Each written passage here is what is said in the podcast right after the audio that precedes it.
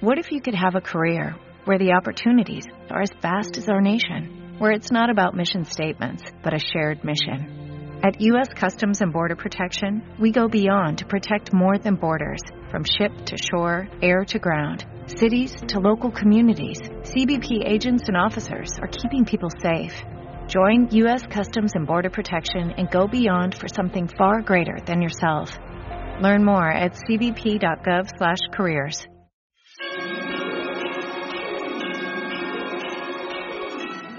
Días y bienvenidos a nuestro programa navideño Radio Bellota. Nosotros somos los alumnos de la Losa y andamos muy liados con nuestros eventos navideños.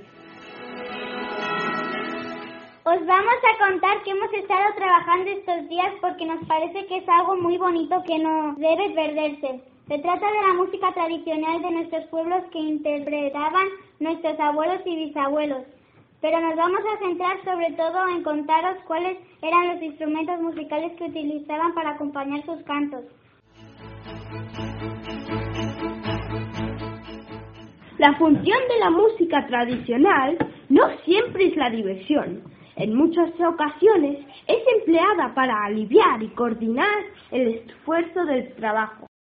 Un caso muy interesante es lo que en Castilla se llama hacer panadera porque probablemente se hiciera durante el amasado del pan. En el pasado, cada uno hacía la masa en su casa y después se cocía en un horno común del pueblo. Vamos a haceros una muestra, atentos.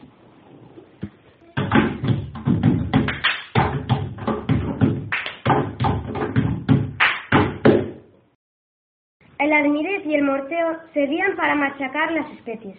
Como escucharéis a continuación, hacer la comida podría resultar muy divertido usando la música.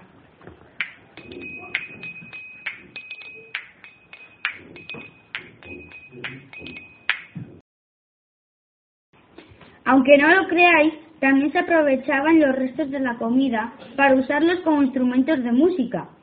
La mayoría de los niños han fabricado silbatos con las pepitas de los albaricoques raspando por una de sus aristas, haciendo un agujero y vaciándolo de la pulpa interior. Con media cáscara de nuez, limpia y seccionado, el extremo más agudo se hacen los carajillos.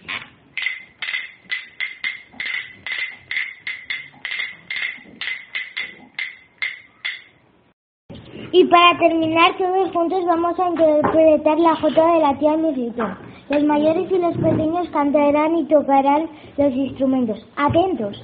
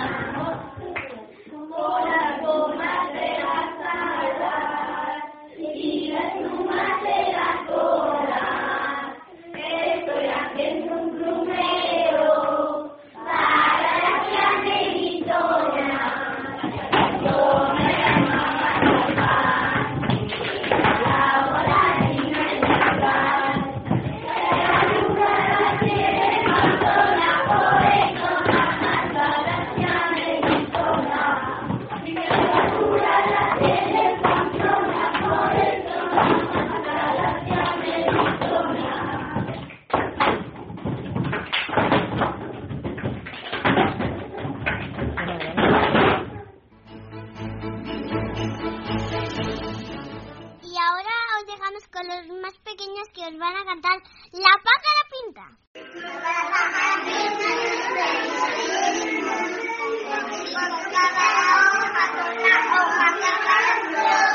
Ay, mi amor, cuánto te quiero yo, mi amor.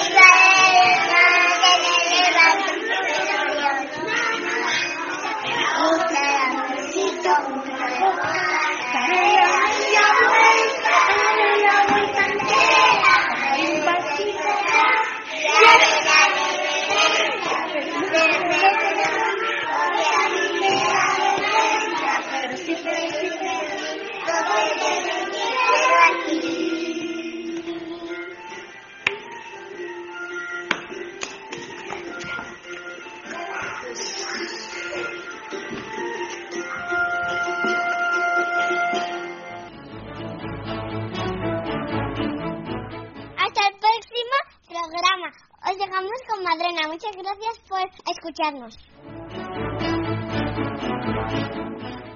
Hola, buenas, gracias. La, los somos Madrona.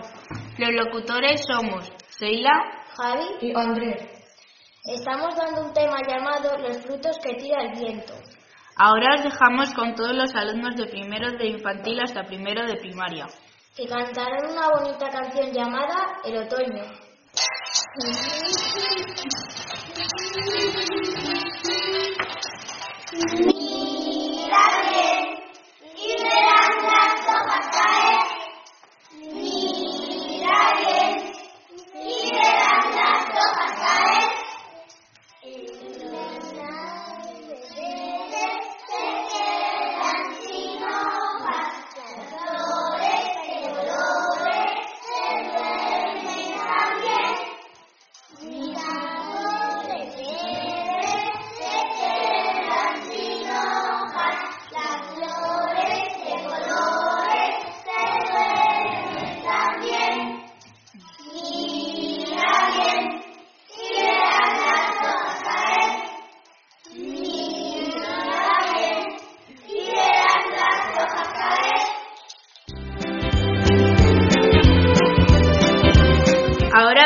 hacer unas adivinanzas. ¿Os atrevéis? Leonard volantes en un. Con un gorrito pequeñito llamado cascabillo. Los mismos de la encina vienen. El arbolazo el frutito pierde. ¿Qué es? la bellota. Cáscara dura agujereada, con un truco bajo la manga. Primero almendra, pícaro y juguetón. Con su gran truco nos alocó e impresionó. ¿Qué es? El d'hiver, Es redondo, es marrón, tiene un blanco manchón. Sale de un erizo con pinchos postizos. ¿Qué es? Pues la castaña. Rima con sevillana y también con vegana, redonda y por dentro amarilla, con su color es una delicia. ¿Qué es? La avellana. La piña la coge la niña. La niña se sube a la silla La niña pisa la piña. y coge el fruto de la piña. ¿Qué es? El piñón. Vive en el nogal y se cae cuando sopla un vendaval. No es muy seria como un general. Ella es muy social. ¿Qué es? La nuez. ¿Qué tal las adivinanzas? ¿Las habéis adivinado? Ahora os dejamos con la sección de Ortigosa. vive le temps d'hiver, ¡Hasta pronto, chicos!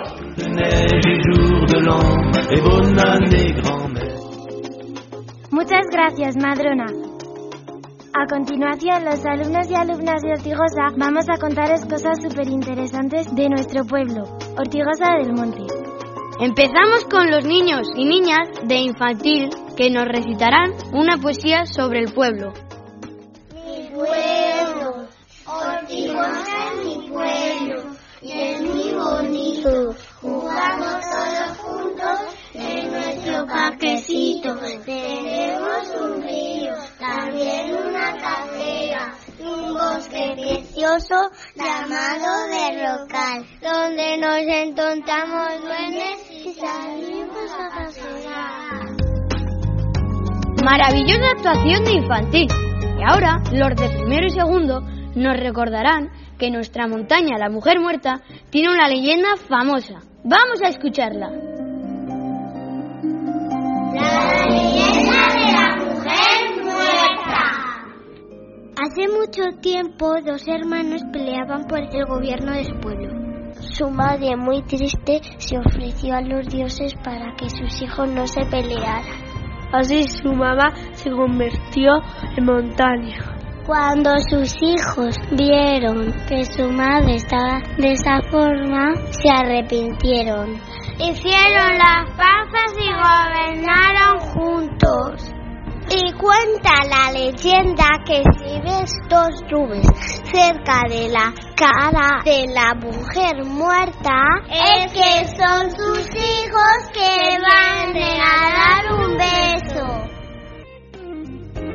¿Qué leyenda más maravillosa acabamos de escuchar? Seguimos con los alumnos de tercero y cuarto que van a hacer una entrevista a Olimpia y a María Jesús que nos atienden fenomenal con la tienda y la farmacia.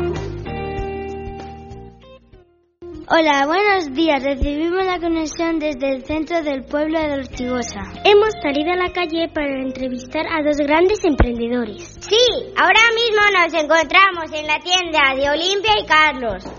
Vamos a preguntarles por qué se decidieron embarcarse en este proyecto. Carlos, ¿desde cuándo tenéis abierto este negocio? 6 de julio del 2007. Llevamos ya casi 10 años. Olimpia, ¿por qué decidiste abrir una tienda de pueblo Ortigosa? Pues mira, sobre todo para poder compatibilizar la familia y el trabajo. ¿Recomendaríais a la gente de los pueblos que lleven a cabo proyectos como el vuestro? Pues hombre, tiene su parte positiva y su parte negativa. La positiva es que yo me levanto con mis hijos todos los días, les puedo ir a buscar a la salida del cole y puedo compatibilizar muchas cosas. Y la negativa es que hay que trabajar todos los días, incluidos sábados y domingos, y al final cansa un poquito, pero bueno, compensa. Lo mismo que con Olimpia, contamos con María Jesús, una farmacéutica que decidió abrir una farmacia en nuestro pueblo. Damos paso a Thais, Rocío y a Pablo, que se encuentran allí con ella. Hola María Jesús, lo primero es darte las gracias por atendernos. Porque la idea de abrir una farmacia en Ortigosa? Bueno, lo primero es quiero dar las gracias por la entrevista, ¿eh? A todos vosotros. Eh, la idea de abrir una farmacia en Ortigosa, pues porque vi que este era un pueblo muy bonito y que no tenía farmacia. Y pensé que era un servicio que le vendría muy bien al, al pueblo. ¿Qué es lo que más le gusta de tener una farmacia en este pueblo? Bueno, sin lugar a dudas que me vengan a ver los niños del cole. es lo que más me gusta. No, es verdad, ¿eh? Me gusta mucho que este pueblo tiene muchos niños y me gusta mucho tratar con, con la gente. Damos las gracias a Carlos, Olimpia y María Jesús por habernos atendido tan amablemente. Realmente somos afortunados de contar en nuestro pueblo con personas tan decididas y valientes como ellas. Volvemos la conexión al colegio donde Quinto y Sexto nos van a dar más información sobre este pueblo. Un saludo y hasta la próxima conexión. Los alumnos de quinto y sexto hemos investigado sobre los lugares más interesantes que hay en Artigosa. Prestad atención. Iglesia de San Julián. La iglesia de Artigosa se empieza en el románico tardío hacia el principios del siglo XIII. Tienen interés los capiteles románicos del interior y el retablo mayor. Potro de red. Los potros de red servían para poner herraduras a caballos, burros, vacas y bueyes. Gracias a estos potros se podían colocar las herraduras metálicas a los animales sin peligro y con menos esfuerzo. El rancho de Esquilio de Ortigosa del Monte data del siglo XVIII. Lo más interesante es su esbelta portada de acceso con su escudo. La escritora Elena Fortún en Ortigosa. La escritora Elena Fortún pasó temporadas viviendo en Ortigosa del Monte. Se alojó en el último molino del río Milanillos, por debajo del puente de los Arcos. Escribió muchas obras para niños y niñas, destacando la serie que lleva como protagonista a Celia. Ahora nuestro centro cultural lleva su nombre. Muchas gracias por vuestra atención. Esperamos que hayáis disfrutado. A continuación damos paso a Antoria. Un saludo a todos. Gracias, gracias, gracias, compañeros de ese bonito pueblo que es Ortigosa. Hoy, desde Ontoria, os presentamos nuestro consultorio radiofónico. Mis queridos alumnos y alumnas, seguidores asiduos de este consultorio que ha aglutinado a generaciones enteras de estudiantes. Soy Ana Francis, la profesora en las ondas de Radio Ontoria, y estoy aquí para responder a todas vuestras preguntas. Hola, señor Francis. Somos los niños de infantil, Marwan, Miguel y Afnan. nos gustaría saber qué tenemos que hacer para crecer sanitos y fuertes. Eso es, una pregunta muy interesante. Para crecer sanos y fuertes es necesario tener una alimentación rica en frutas, verduras, productos lácteos, comer tres días a la semana carne, pescado y huevos, dormir de 9 a 10 horas diarias. Ah, y no hay que comer demasiadas chuches. Oh.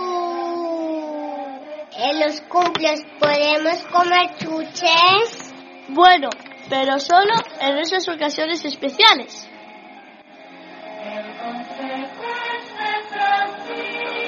Somos Zainab, Mohamed y Rubén. Estamos en segundo de primaria.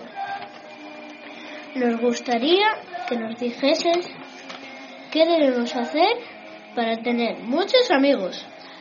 ¡Qué pregunta tan bonita! Para tener muchos amigos, lo mejor es ser tolerantes, comprensivos, respetar las diferencias de los demás y nunca hacer nada que a ti no te gustaría que te hiciesen. Ah, ya lo entiendo. Si a mí no me gusta que me peguen, yo no tengo que pegar. Ah, yo también lo entiendo. Si a mí no me gusta que me insulten, yo no tengo que insultar. Perfecto. Sois unos niños muy inteligentes. Buenos días, Ana Francis. Somos Hugo y Abdel y tenemos 10 y 9 años y estamos en el segundo internivel. Muy pronto iremos al instituto. Nuestra pregunta es la siguiente. ¿Qué debemos hacer para tener éxito en los estudios? Estimados alumnos, para tener éxito en los estudios no queda más remedio que estudiar, estar muy atentos en clase y hacer esas pequeñas tareas que mandan los profesores y que no tienen otro motivo que el de afianzar los contenidos explicados por la mañana. Muchas gracias, Ana Francis. Espero haber solucionado vuestras dudas y sin más me despido desde las ondas de Radio Antonia. Hasta una próxima emisión. ¡Felices fiestas! Todo el pro. De la